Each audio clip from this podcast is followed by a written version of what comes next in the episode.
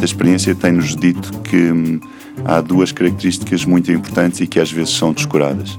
Uma é, apesar de tudo, centrarmos nas pessoas.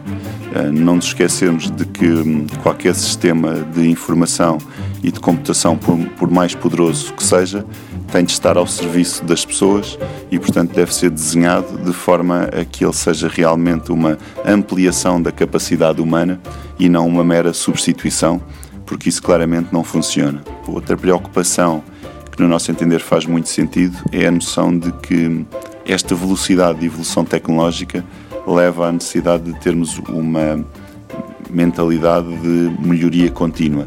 Aquilo que hoje nos propomos fazer com a capacidade que está ao nosso dispor já não fará sentido daqui a um ano ou daqui a três anos. E, portanto, mais do que definir uma grande iniciativa, por exemplo, de digitalização de uma operação, aquilo que hum, faz sentido é ir tendo ganhos uh, relativamente ou comparativamente pequenos, mas seguros e hum, alimentar com essa experiência, com a experiência ganha nesses, nessas evoluções, alimentar a evolução futura. Eu acho que hum, nunca se está verdadeiramente preparado, mas também hum, há alguns sinais uh, positivos. Penso que hoje até pela revolução que está a haver não só no mundo dos negócios, mas também na vida pessoal, a maior parte das empresas, se não a sua totalidade, tem sensibilidade para o que é que é necessário ou para as oportunidades que têm.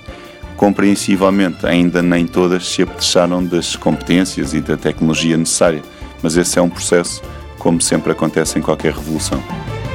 Economia em Movimento é uma parceria TSF e EY. EY a construir um mundo de negócios melhor.